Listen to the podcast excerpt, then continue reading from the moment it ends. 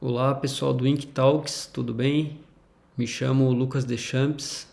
Hoje eu lidero aí um processo de coordenação e estratégico da equipe comercial da RDO Empreendimentos Imobiliários. É uma empresa de construção civil localizada em São José, com atuação mais forte na região da Grande Florianópolis e hoje também com um braço em Itapema. Durante esses quase 40 anos de empresa já foram mais de 60 obras entregues. Hoje é, tocamos sete obras simultaneamente e estamos é uma empresa familiar e estamos na terceira geração da empresa. Fui convidado aqui para falar um pouco sobre indicadores e gestão da parte comercial, né?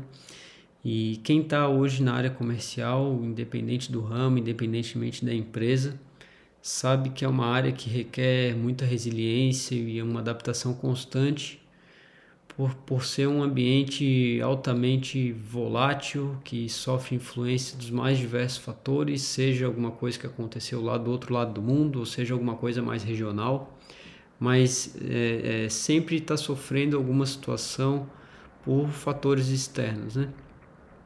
Porém, quem trabalha na área comercial também sabe é, o quão prazeroso é ver aquela tua estratégia que deu certo ou tu correr aquele risco que tu enfrentou um risco ali, deu um resultado positivo para a empresa. E esse tipo de coisa é o que faz a gente é, se movimentar e buscar novas ideias e sempre buscar aperfeiçoamentos e melhorias para essa área comercial tão, tão delicada e tão especial que é para qualquer que seja a empresa.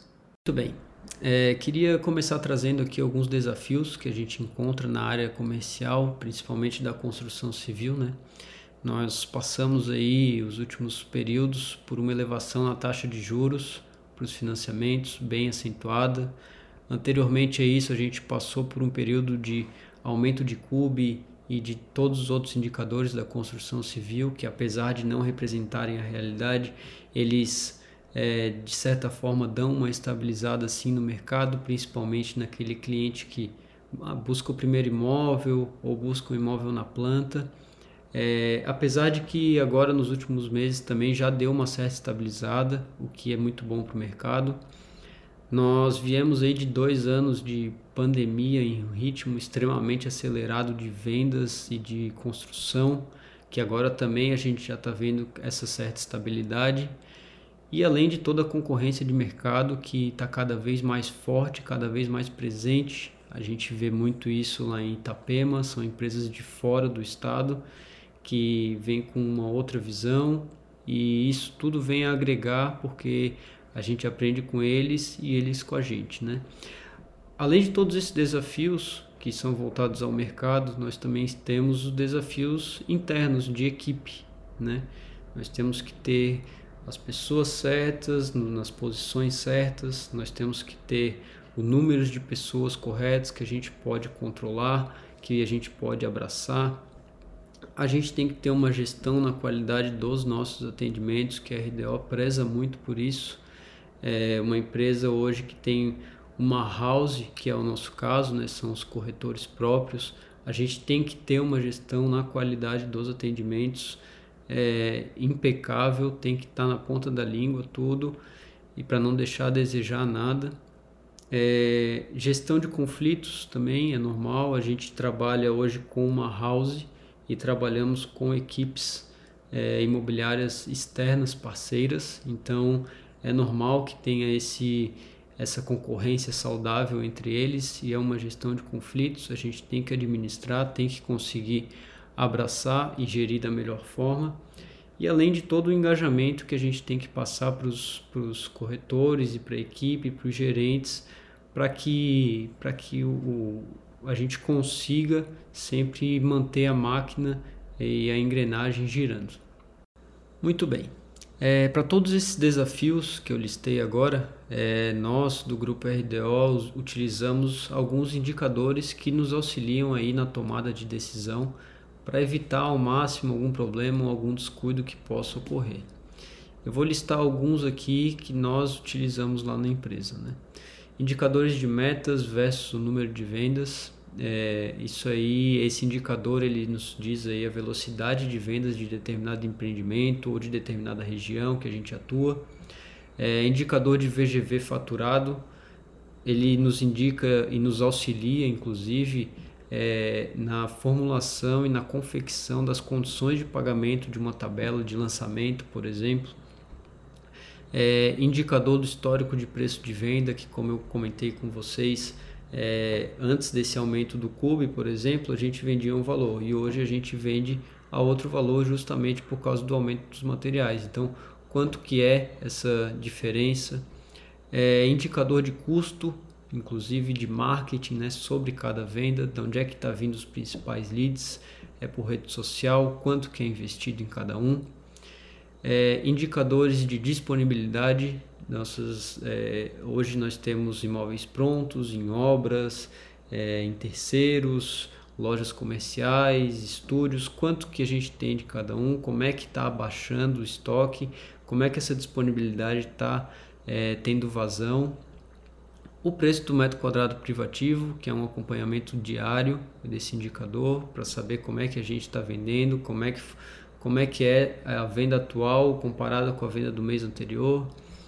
O CUB também, sobre o metro quadrado total de um empreendimento, que a gente utiliza bastante para comparar principalmente com os custos. É, o indicador de VSO, que é a venda sobre a oferta, é o que a gente tem hoje de estoque e como é que está é, as vendas dessa nossa disponibilidade, se está tendo essa vazão. É, indicador de metro quadrado vendido versus metro quadrado construído, para saber. Tem períodos do ano que a gente está vendendo mais do que constrói, tem períodos que a gente constrói mais do que vende, enfim. E indicadores de relevância, né? como eu falei para vocês, a gente trabalha hoje com uma house e trabalhamos com parceiros externos. Então a gente sempre está medindo também desempenho é, número de vendas de cada um desses dessas duas equipes, né? Para alcançarmos esses indicadores, né, que a gente sempre busca para melhor tomada de decisão e para evitar é, consequências negativas diante de todos esses desafios da construção civil, principalmente do setor comercial, é, é normal com que esses indicadores tenham que buscar informações em bases diferentes, né? Por exemplo, lá na RDO nós temos é, diversos softwares, né? desde contrato digital e planilhas online até softwares robustos de financeiro, do próprio setor comercial, da engenharia e da arquitetura, do setor de compras, que são softwares mais robustos e que todos auxiliam com essas informações, né? É, indicadores ali, por exemplo, que precisam cruzar informações do software de, do comercial que nós utilizamos com o software do financeiro, que daí vai nos dizer como é que está determinado cliente de determinado corretor. Esse é um, é um exemplo de cruzamento de informações que a gente precisa ter para ter tudo na, na palma da mão e a tomada de decisão seja bem rápida. É, para isso, nós utilizamos hoje o INC, que ele nos auxilia é, muito em tudo. Todos esses indicadores que eu comentei, é, nós utilizamos com, com o INC. Ele faz esse cruzamento das informações e nos dá em tempo real o acompanhamento que a gente precisa, seja ele é, diário, é, mensal, semestral, anual, enfim, do jeito que a gente é, gostaria e do jeito que a gente gosta de ver é que é trazido para a gente tomar a decisão o mais rápido possível, né? É, não existe uma forma certa de fazer isso, não existe o melhor jeito de fazer, é, depende de cada empresa, depende de cada objetivo de cada empresa. Esse é o jeito que a RDO faz, a gente tem os indicadores, tem os softwares e tem é, toda essa base aí que nos proporciona uma tomada de decisão cada vez mais rápida e cada vez mais assertiva. É, eu agradeço o convite, eu espero que tenha é, trazido um conteúdo que possa é, agregar de alguma forma vocês e fico à disposição deixando meus contatos aí embaixo. Obrigado.